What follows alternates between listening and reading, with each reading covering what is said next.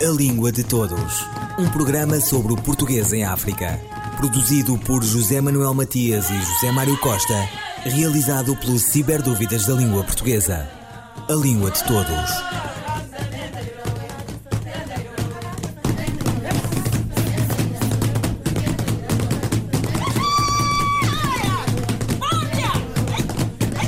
Que políticas linguísticas desenvolve o Brasil para a promoção do português no mundo, especialmente na América do Sul, África e Ásia, através da sua rede escolar no exterior, dos seus leitorados e centros culturais? E que ação tem junto do ILP, Instituto Internacional da Língua Portuguesa, sediado na cidade da Praia, Cabo Verde? Língua de Todos conversa com a professora Edleise Mendes, da Universidade da Bahia. O Brasil tem muitas políticas, podemos dizer assim, é, para a promoção da língua portuguesa. É, algumas delas políticas explícitas. É, o que, que eu quero dizer com isso? São políticas que já são institucionalizadas, que têm uma linha de ação, tem, que têm orientações claras de, de, da, dos projetos, das ações que são desenvolvidas, e tem outras políticas vamos dizer assim, que são políticas implícitas, ou seja, elas estão embutidas em outras ações que não são necessariamente ações de política linguística, mas que terminam tendo impacto nessas, é, nessas políticas é, que, se, que se tem hoje no Brasil. Eu acho que podemos ressaltar muito claramente, em termos de política, a grande rede é, de ensino de português no exterior que o Brasil tem, chamada Rede Brasil Cultural, né? é, que é, é, constituída por muitos, muitos centros é, de estudos brasileiros, chamados, chamados CCBs, Centros Culturais Brasileiros, melhor dizendo, porque os, os, centros de estudos brasileiros eram os antigos, né? agora são Centros Culturais Brasileiros, que estão espalhados em todo o mundo. Esses centros e também alguns núcleos é, de estudos brasileiros ou culturais brasileiros. A diferença de centros para núcleo é que os centros são independentes e os núcleos estão ligados normalmente às embaixadas. Eles têm a função de promover o ensino do, do português de variedade brasileira no exterior e, e, consequentemente, porque língua não está dissociada da cultura, de promover a cultura brasileira no exterior. Esses centros, eles, eles promovem ensino, ações culturais, eles também promovem ações de formação de professores e tem sido, na verdade, um grande vetor de desenvolvimento das políticas linguísticas no exterior do Brasil. Além desses centros culturais brasileiros, nós temos os leitorados, como Portugal também tem os seus leitores no exterior, e esses leitorados também são, é, têm sido responsáveis é, pela promoção da língua e da cultura brasileira, porque cada um desses leitores, como nós dizemos, são, de certa forma, embaixadores da língua e da cultura brasileira fora do país. E eles atuam ligados a instituições estrangeiras, universidades, fundações, institutos, é, diferentes entidades que recebem esses leitores para promover a língua no exterior. Fora os centros culturais, a Rede Brasil Cultural e os, os leitorados, o Brasil tem ah, também, eu acho que é importante a gente ressaltar, a grande presença da, de uma política forte através do exame oficial brasileiro é, de português como língua estrangeira, que é o CELP-BRAS. Então, somente Portugal e Brasil, dentro do quadro dos países da CPLP, têm exames oficiais da língua portuguesa. E o CELP-BRAS tem sido uma importante ação de política linguística, porque um, um exame dessa envergadura tem o poder de criar o que a gente chama em avaliação efeito retroativo dos exames.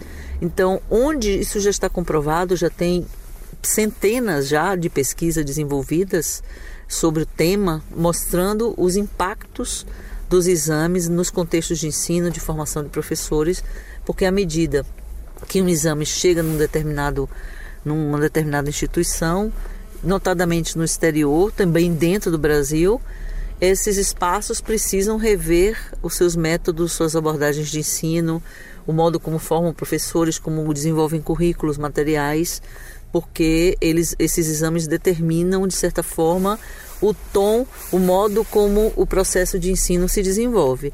Um exemplo disso é que muitos centros culturais brasileiros que atuavam no exterior, é, que, que, que, usavam uma metodologia bastante, vamos dizer assim, antiga, vamos dizer, é, destoando do que se discute contemporaneamente na área de ensino-aprendizagem de línguas estrangeiras, tiveram que rever suas práticas de ensino, suas metodologias, justamente porque o exame demandava dos alunos uma compreensão e uma capacidade de uso da língua, melhor dizendo, uma performance na língua, que o, a própria metodologia do, do espaço, dos cursos, é, é, do modo como eram oferecidos, não, não forneciam. Já estava desfasado. Exatamente. Então os alunos não conseguiam fazer a prova do, da, o exame oficial. Edleise Mendes, professora da Universidade Federal da Bahia, sobre as políticas de promoção da língua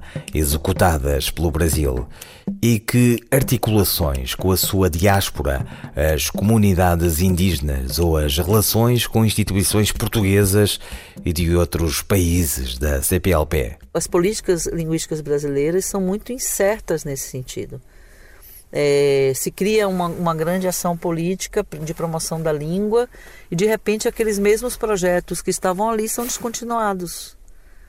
Né? Que, que projetos que tinham uma envergadura é, grande, que tinham um investimento importante, que tinham um impacto importante, como projetos de formação de professores, por exemplo, espalhados pelos centros culturais brasileiros, é, formação de professores das diásporas. E Mas terminaram-se com esse, esses foram projetos? continuados. Simplesmente se decide que daquele momento em diante não, tem, não há mais dinheiro e os projetos são descontinuados. Projetos muito importantes, né? Porque, por exemplo, tem professores que atuam nesses centros culturais brasileiros que estão há 10 anos, 15 anos trabalhando com o mesmo material, né? sem nenhum tipo de interlocução então eram projetos que eram importantes para atualizar, para trazer referências, para trazer movimento né, metodológico, pedagógico, é, discussão de, de, de, de, tendências contemporâneas, né, é, visão de, de leituras de pesquisas recentes, coisas que todo professor precisa fazer, só para citar um exemplo, e esses projetos são descontinuados justamente por isso. Ou um centro cultural de determinado lugar, não, esse centro não vai existir mais aqui, vai para outro lugar. Então são, são descontinuidades, inclusive eu uso essa palavra no artigo. O, as políticas linguísticas brasileiras são marcadas pela, pela é, ou a política linguística brasileira, no singular, é marcada pela descontinuidade, né, por essa incerteza em relação a, a, ao que vai acontecer. Não há um plano estratégico forte, como por exemplo Portugal tem. Gostem ou não do plano, né? claro que há críticos em relação a este ou aquele aspecto, mas há uma política, né? Seja ela certa ou errada, há uma política. O Brasil há uma política que é movediça. Ela se move a sabor do vento, né? Então, ela está muito suscetível a quem está no momento na, à frente das coisas e não há essa continuidade que é importante para que os projetos é, se fortaleçam, para que os projetos sejam sedimentados, vamos dizer assim. Como referiu, a política brasileira de promoção da língua portuguesa tem sido um pouco, como disse, inconstante. Como é que olha para o futuro uh, com este governo ou com os próximos governos? Olha, É uma pergunta complicada porque atualmente com este governo eu, eu não vejo muita mudança não, porque as coisas estão muito incertas ainda. E, e nesse momento mais incertas do, do que sempre, né? É, porque não há, não há clareza em relação a, a, a, por parte do Brasil em relação ao que o Brasil quer para a língua portuguesa e qual o seu papel, se ele quer ser um dos protagonistas nesse processo ou não. Ao que parece, nós Mas estamos. É, é, ah. Acaba por não ser uma questão de vontade, porque o Brasil é aquele país quase continente em que é, o, o, neste momento, o país com maior expressão em termos de língua portuguesa. Acaba por ter que tomar esse papel. Não sei, mas com a, o, o, eu acho que com o atual governo há tantas coisas, há tantas coisas incertas, há tantas é, instabilidades que eu não vejo como, como essa questão seja nesse momento uma prioridade. Eu acho que a, a, a, é, o governo atual está tá, tá tão preocupado em, em, em fazer grandes grandes, entre aspas, reformas, como reforma de previdência, como é, é, privatização das grandes empresas brasileiras, enfim, loteamento dos bens brasileiros, que eu acho que política linguística hoje é o que menos, o que menos vai importar. Mas eu tenho, eu tenho esperança, eu acho que que os momentos de revolução são importantes para a gente rever, é, rever certas certos problemas, certas perdas, certas faltas. E eu acho que essa revolução que está acontecendo no Brasil é importante para a gente acertar o passo, para a gente conseguir enxergar futuramente, é, nos próximos governos, é, perspectivas mais alentadoras para o Brasil, para as políticas linguísticas brasileiras e que o Brasil enxergue que ele é grande né? Mas eh, por enquanto ele é um gigante desengonçado. Edleis Mendes, professora da Universidade Federal da Bahia, sobre as políticas de promoção da língua executadas pelo Brasil.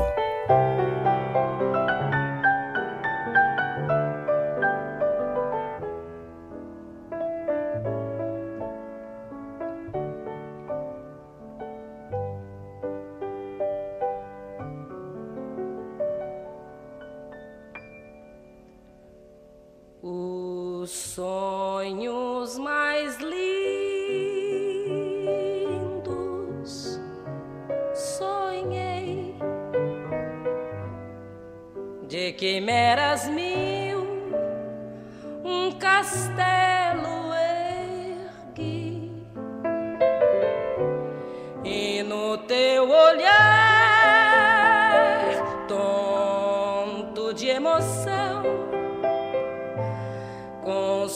Fascinação.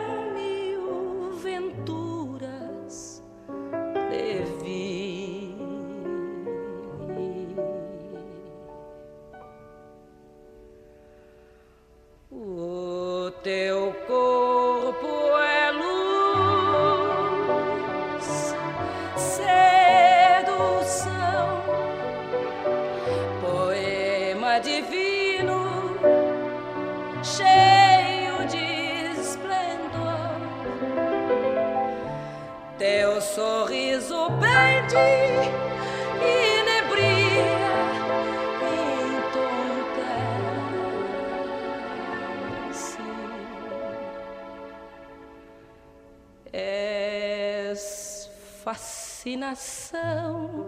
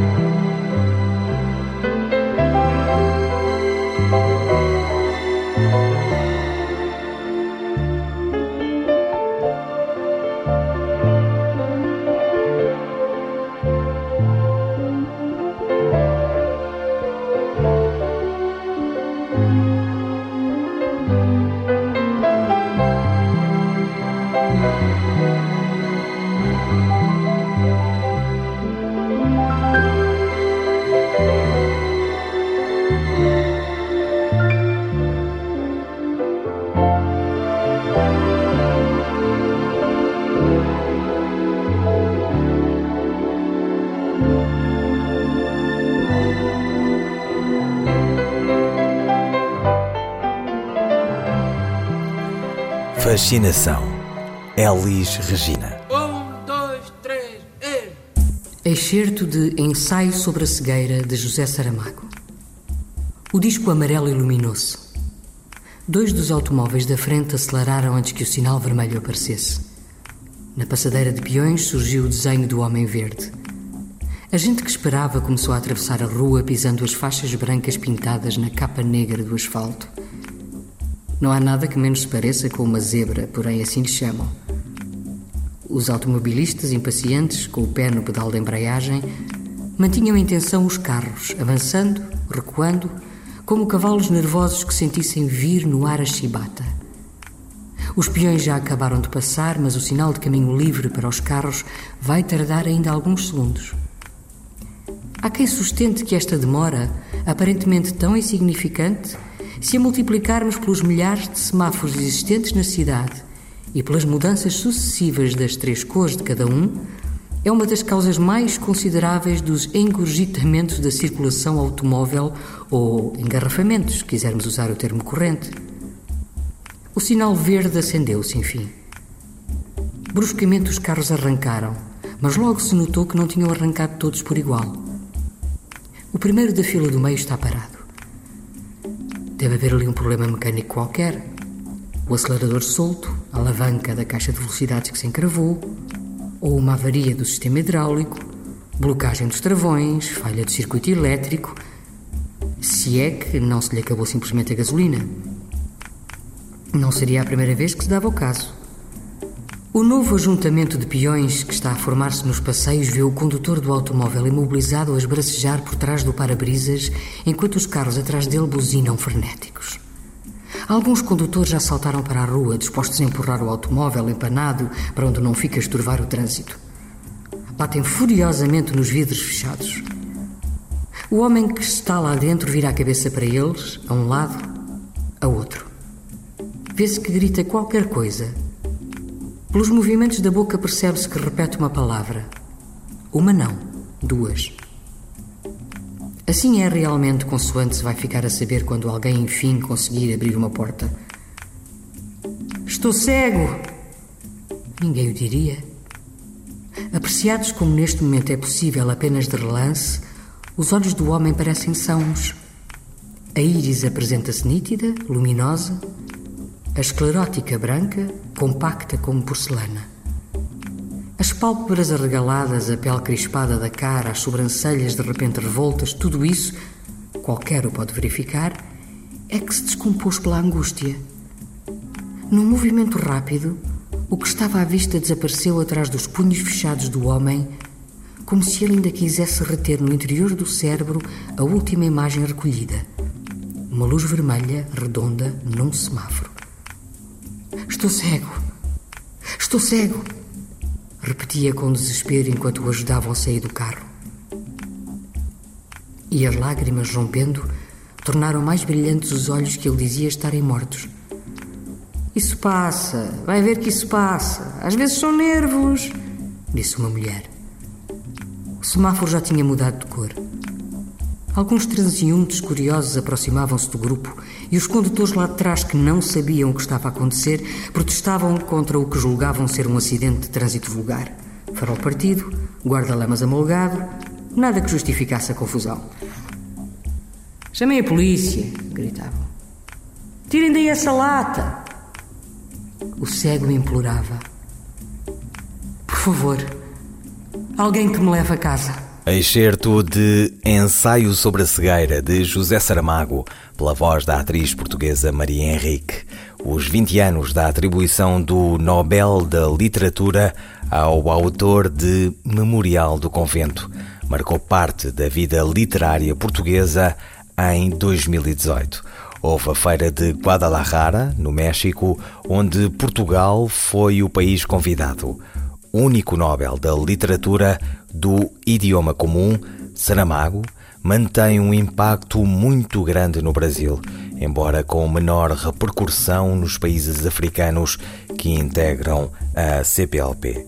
Ouvirão Língua de Todos, as despedidas de José Manuel Matias, José Mário Costa, Luís Carlos Patraquim, Miguel Roque Dias e Miguel van der Kellen. A Língua de Todos, um programa sobre o português em África. Produzido por José Manuel Matias e José Mário Costa, realizado pelos Ciberdúvidas da Língua Portuguesa. A Língua de Todos.